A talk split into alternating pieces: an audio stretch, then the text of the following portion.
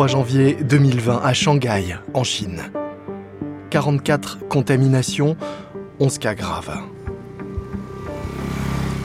Un coursier à moto dévale la route vers la plaine en direction des bâtiments gris du centre de santé publique de l'hôpital de Shanghai.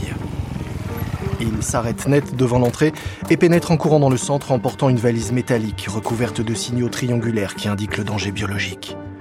J'ai une livraison urgente pour le professeur Zhang Yongzhen, ça vient de Wuhan. Le professeur Zhang est l'un des meilleurs virologues chinois.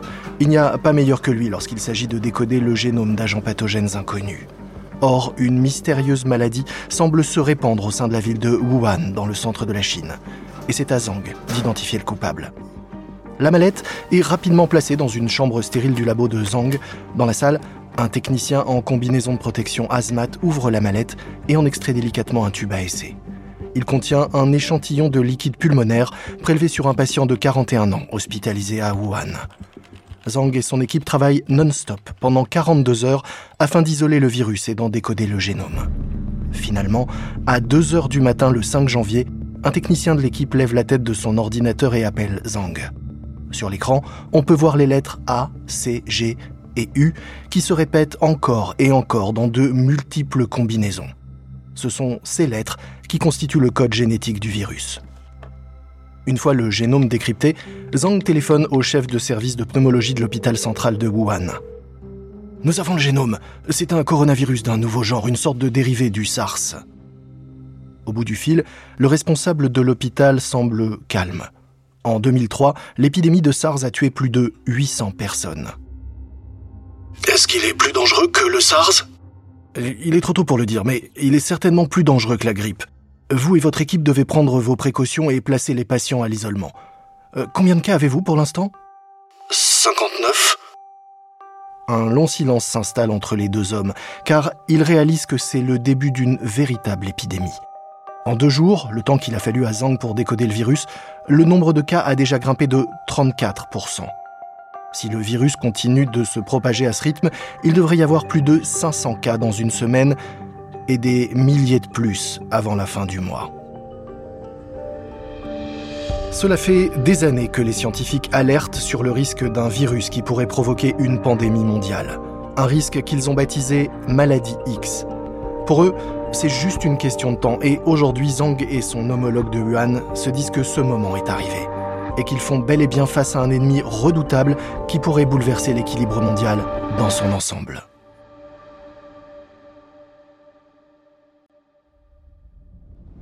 Vous écoutez Guerre de business de Wandery. Je suis Lomic Guillaume.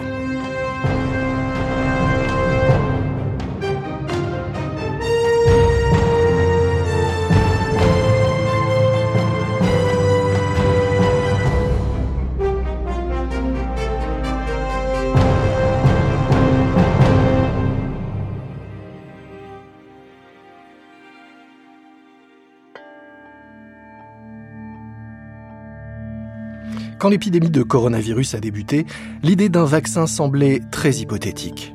On pensait que cela prendrait des années car jusqu'à présent, il fallait au moins 10 ans pour développer et tester de nouveaux vaccins.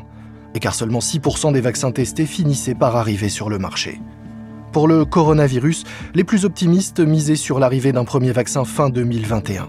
Mais en réalité, cela a pris moins d'un an.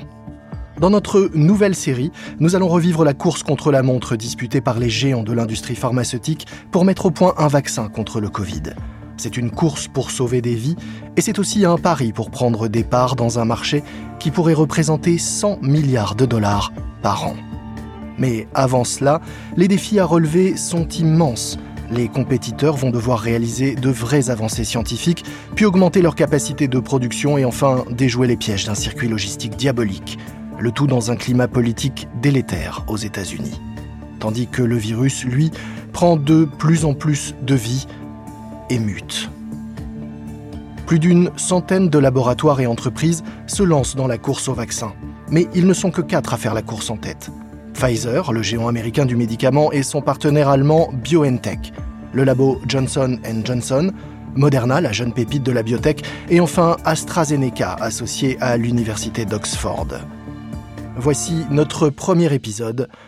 Ceci n'est pas un exercice. 11 janvier 2020 à Shanghai, en Chine. Le virologue chinois Zhang Yongzhen embarque à bord d'un avion pour Pékin. Il se ferait un chemin vers son siège dans ce vol qui affiche complet. Autour de lui, des passagers se disputent l'espace dans les compartiments à bagages tandis que d'autres s'installent épaule contre épaule dans les rangées de sièges. Euh, pardon, euh, excusez-moi. Merci. Cela fait six jours que le laboratoire de Zhang a réussi à établir la carte du génome du nouveau virus, désormais connu sous le nom de SARS-CoV-2. À Wuhan, le virus se propage à grande vitesse. Les unités de pneumologie des hôpitaux de la ville sont tout au bord de la rupture. Mais tout comme Zhang, personne ne réalise encore que les vols, comme celui-ci, n'auront bientôt plus rien de banal. Alors que Zhang s'installe dans son siège, son portable se met à sonner. C'est un appel d'Edward Holmes, un collègue virologue qui travaille, lui, pour l'université de Sydney.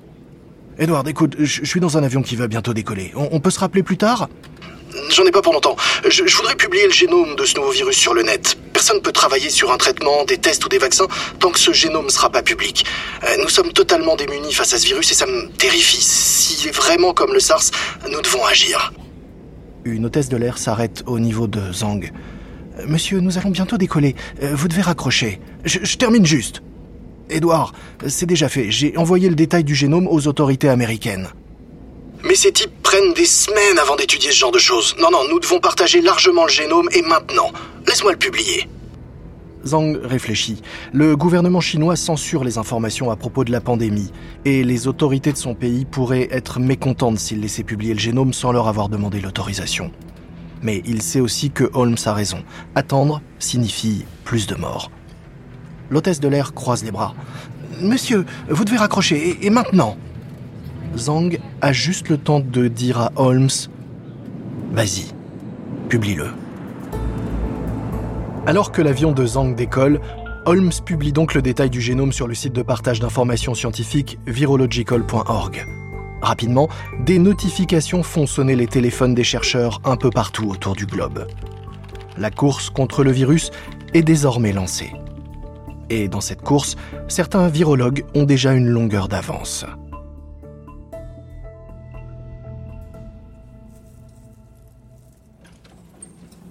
C'est le début de soirée à Boston, Massachusetts. Il y a moins d'une heure que le génome a été publié sur Internet. Le docteur Dan Barouk pénètre dans son bureau au sein du centre hospitalier Beth Israel Deaconess. Barouk dirige le laboratoire de recherche en vaccinologie de ce centre qui dépend de Harvard. Il s'installe devant son ordinateur pour consulter ses mails et s'arrête sur une notification à propos d'un nouveau post publié sur virological.org. Il clique sur le lien pour lire l'article. C'est le génome du nouveau coronavirus. Il lève un sourcil d'étonnement devant la coïncidence car un peu plus tôt dans la journée, alors que son équipe était réunie pour son séminaire annuel, ils ont décidé de partir de ce nouveau coronavirus pour voir en combien de temps ils pouvaient mettre au point un vaccin. Ils pensent que cela pourrait être un exercice académique intéressant qui pourrait leur servir dans le cadre de la recherche d'un vaccin contre le sida. Et avec la publication du génome, leur test peut commencer même s'il n'a pour l'instant pas conscience que ce nouveau virus sera bientôt aussi mortel que le VIH. Barouk fait suivre l'info à toute son équipe. Je viens juste de recevoir le génome de ce coronavirus. Il est temps de s'attaquer au vaccin. Mais le laboratoire de Barouk n'est pas le seul à se mettre au travail. Ils sont des dizaines, dont une jeune biotech ambitieuse installée sur l'autre rive du fleuve Charles à Cambridge, Massachusetts. Moderna a levé des centaines de millions de dollars auprès d'investisseurs avec la promesse que sa technologie va révolutionner la façon dont sont conçus les médicaments. Cette technologie, c'est l'ARN messager, une copie d'un brin d'ADN qui pourrait permettre de développer des traitements aussi facilement qu'on programme une ligne de code sur un ordinateur. La technologie est si prometteuse que Moderna est déjà valorisée 45 milliards de dollars. Mais l'entreprise n'est qu'un petit poisson au milieu des baleines du secteur. Moderna emploie 800 personnes, comme Pfizer contre 88 000 salariés dans le monde. Et en 10 ans d'existence, Moderna n'a pour l'instant pas été capable de sortir un seul produit sur le marché. Mais le coronavirus pourrait bien changer la donne. Il est 19h passé et au siège de Moderna, Hamilton Bennett est encore au travail. Bennett, 34 ans, est l'une des dirigeantes de Moderna chargée du développement des vaccins. Elle est sur le point de participer à une visio avec le Centre national de recherche sur les vaccins du gouvernement américain. Elle repousse ses longs cheveux noirs derrière ses oreilles et se connecte. Un homme à la barbe grise apparaît à l'écran. Il s'agit de Barney Graham, le 60e et quelques directeur adjoint du Centre de recherche sur les vaccins. Sa mission est d'aider la recherche sur les vaccins et au printemps précédent, il a accepté d'aider Moderna à réaliser un test pour savoir dans quel délai sa technologie pourrait permettre de développer un vaccin dans le cadre d'une hypothétique pandémie. Bonsoir Hamilton. Heureuse de vous voir, Barney. Vous voulez que nous passions en revue les détails de notre exercice de pandémie? Oui, euh, mais je sais pas si vous avez vu que le génome de ce coronavirus chinois venait d'être publié. Je pense que nous pourrions lancer l'exercice en utilisant cette nouvelle donnée. Bennett ne s'attendait pas à devoir lancer cet essai tout de suite, mais elle sait aussi qu'une pandémie ne prévient pas avant de vous tomber dessus. Et ce n'est pas non plus le style de Moderna de reculer face à un défi. Bien sûr, nous sommes prêts. Parfait. Kismekia Corbett dirige notre cellule coronavirus. C'est elle qui sera votre contact. Son équipe va se charger de décoder la protéine Spike qui est à la surface du SARS-CoV-2. Comme tous les autres coronavirus, le SARS-CoV-2, le virus qui cause le Covid, est une sphère recouverte de protéines saillantes en forme de tiges de golf. Le virus utilise ses pointes pour s'accrocher aux cellules et les envahir. Ensuite, il transforme ces cellules en usines productrices de virus. Pour être efficace, tout vaccin doit donc apprendre au système immunitaire à identifier, traquer et détruire ces protéines et leurs pointes agressives. Bennett hoche la tête. Entendu. Euh, en attendant de recevoir vos données sur la protéine Spike, je vais constituer notre équipe. Parfait. Je pense que ce sera un excellent exercice, un entraînement utile à tous les niveaux. Mais ce test ne va pas rester longtemps un simple entraînement. Nous sommes le 19 janvier et les élites mondiales convergent vers la station de ski de Davos, en Suisse, pour le Forum économique mondial. Dehors, il neige, mais bien au chaud dans les bars et salons de la ville, les dirigeants politiques, activistes, célébrités et puissants en tout genre partagent leur vision du monde de demain. Parmi eux se trouve un certain Stéphane Bancel, c'est le PDG de Moderna. Il porte des lunettes de marque et un col roulé noir, et il écoute un célèbre immunologue européen donner son point de vue sur le coronavirus. Quand je regarde ce virus, je ne vois qu'une chose, pandémie, pandémie, pandémie. Bancel l'interrompt. La Chine dit pourtant que ça n'est pas la même chose que le SARS. L'immunologue sort son portable. Attendez, j'ai reçu ça d'un de mes contacts, euh, à Wuhan. L'immunologue montre l'écran de son téléphone à Bancel. Il y découvre un graphe avec une courbe qui grimpe comme une fusée qui décolle. Ça, euh, c'est le nombre quotidien de nouveaux cas. Bancel dévisage le médecin. Et vous dites que ça pourrait devenir une pandémie? Oui, a une forte probabilité en effet.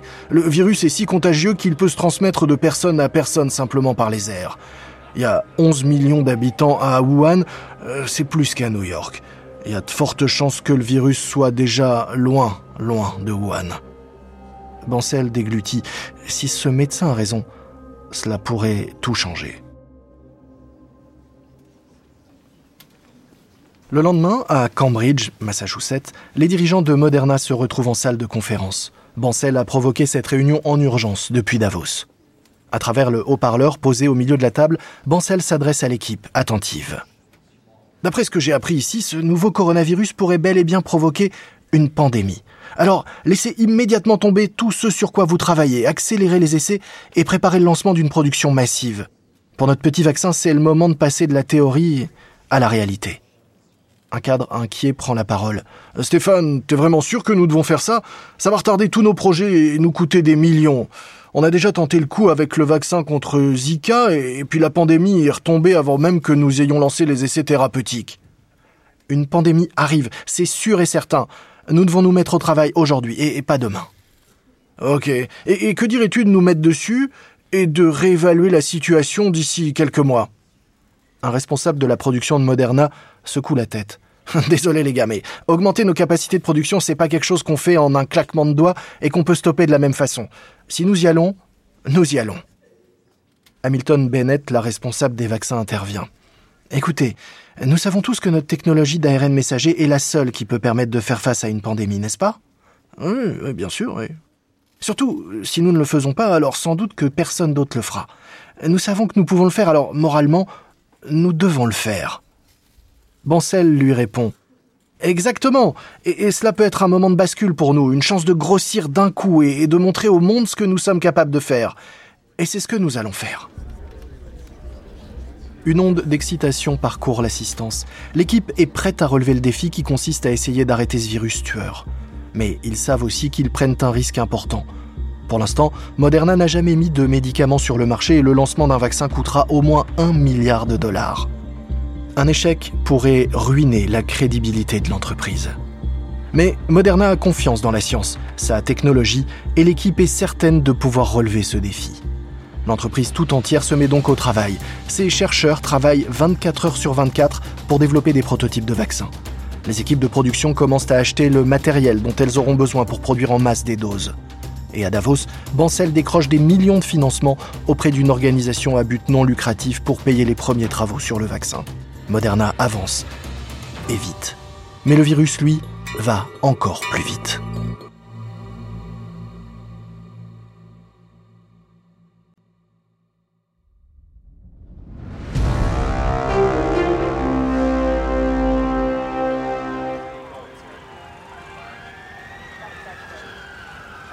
Il est 10h du soir le 20 janvier à Snohomish County, à environ 50 km de Seattle.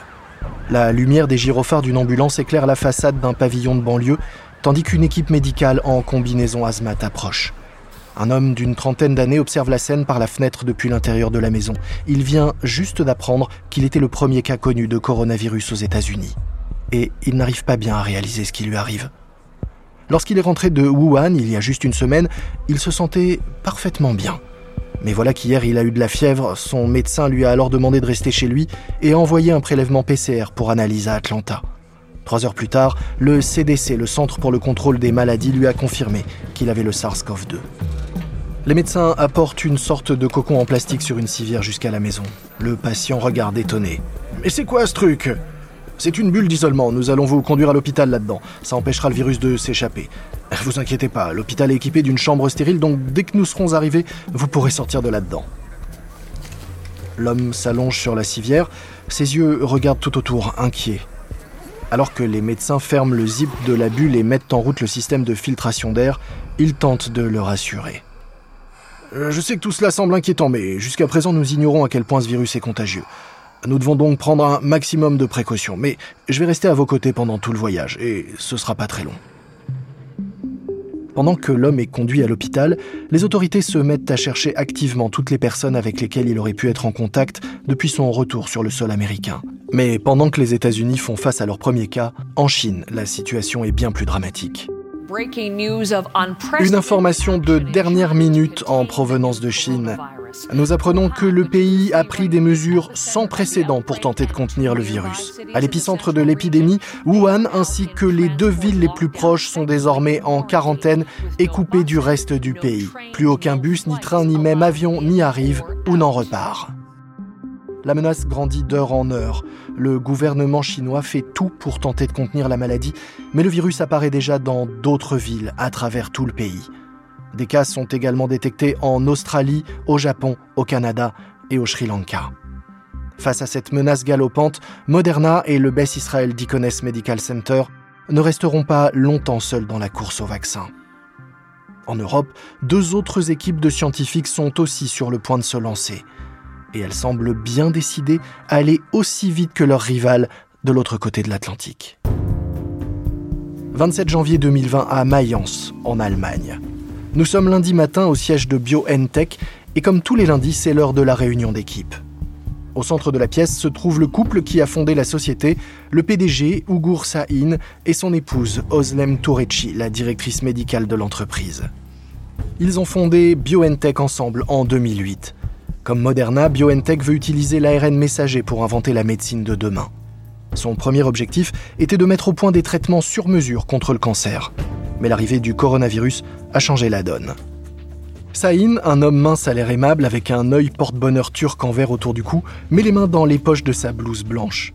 Il est le PDG de l'entreprise, mais il reste avant tout un scientifique. J'ai lu ce week-end un article à propos de l'épidémie de coronavirus qui disait que le virus peut se transmettre même entre des personnes asymptomatiques. Ça signifie que les malades sans symptômes propagent la maladie sans même s'en rendre compte. Euh, c'est pourquoi je pense que nous allons faire face à une pandémie. L'inquiétude gagne l'équipe. Saïn et Tourechi connaissent leur métier.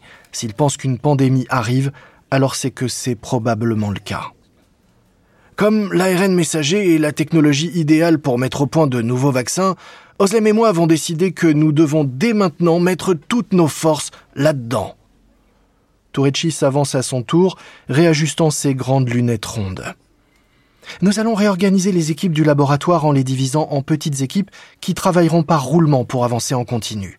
Nous ferons en sorte que les équipes ne se croisent pas, comme ça si jamais quelqu'un attrape le virus, eh bien ça limitera les dégâts.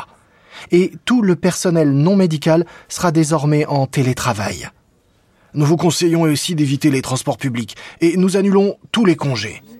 Des employés protestent euh, mais je pars en vacances au ski la semaine prochaine. Non, non, non, ne faites surtout pas ça. Les stations de ski sont le lieu idéal pour que le virus se propage. Toutes ces personnes qui viennent de différents pays et sont réunies au même endroit.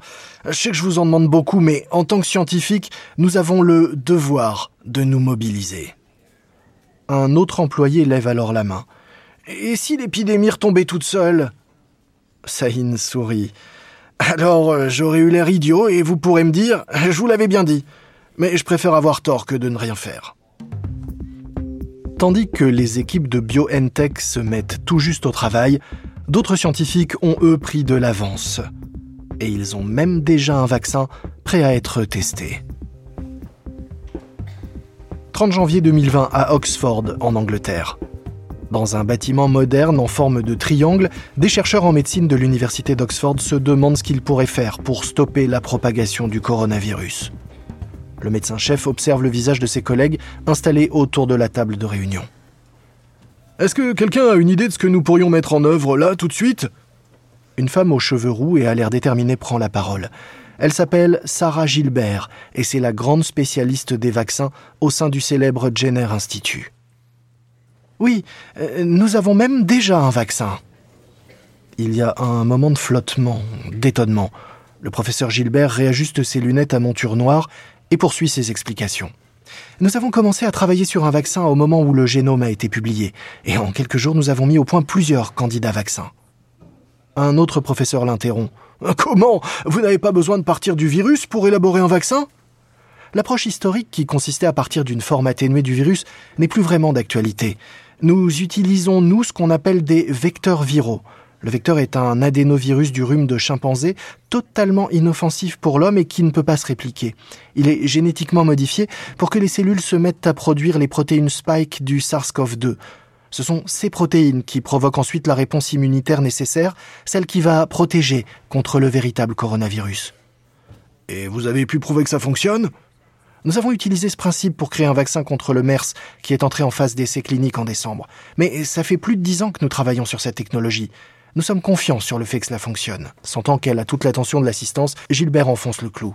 La prochaine étape, c'est de lancer un essai sur les animaux, puis sur un petit échantillon humain. Mais tout ça risque de coûter un peu cher entre la fabrication des doses et les essais, et le médecin-chef lui coupe à nouveau la parole.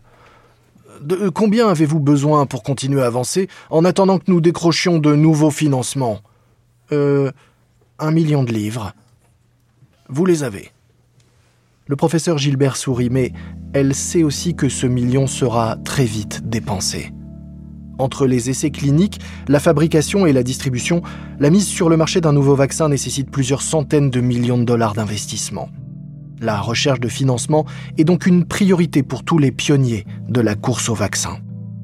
Mais pour les investisseurs, les vaccins ne sont pas vraiment des produits très intéressants leur marge est faible, et surtout, pourquoi parier des millions sur un vaccin que les gens ne prendront qu'une fois, quand vous pouvez développer des médicaments pour des maladies chroniques que les patients prendront quotidiennement pendant des années? Mais tandis que les concepteurs de vaccins cherchent des fonds, le virus, lui, continue sa folle progression. Au début du mois de janvier, moins de 50 personnes avaient été contaminées par le coronavirus. À la fin du mois, on recense près de 8000 cas connus. Le virus est désormais présent un peu partout en Chine et apparaît dans plusieurs pays dans le monde. L'Organisation mondiale de la santé a officiellement déclaré que le nouveau coronavirus était désormais une urgence de santé publique. Dans le prochain épisode, nous verrons comment la persévérance d'une femme face à des obstacles qui semblaient pourtant insurmontables pourrait bien nous permettre de trouver une réponse efficace au coronavirus. Et comment un homme d'affaires français a eu le flair de miser gros sur une start-up jusqu'alors inconnue, baptisée Moderna. J'espère que vous avez apprécié ce premier épisode de notre nouvelle série de guerre de business, La course au vaccin par Wandery. Une précision sur les dialogues entendus dans cet épisode, il s'agit de reconstitutions scénarisées car, dans la plupart des cas, nous ne pouvons bien entendu pas savoir ce qui s'est exactement dit. Mais ces dialogues ont été écrits après de sérieuses recherches. Je suis Lomic Guillot, Tristan Donovan est l'auteur de cet épisode, Karen Lowe est notre rédactrice en chef et productrice. Montage et production sonore par Emily Frost, sound design Kyle Randall. Kate Young est notre productrice déléguée, Jenny Lower Beckman et Marshall Lewy sont nos producteurs exécutifs une série créée par Hernan Lopez pour Wandery.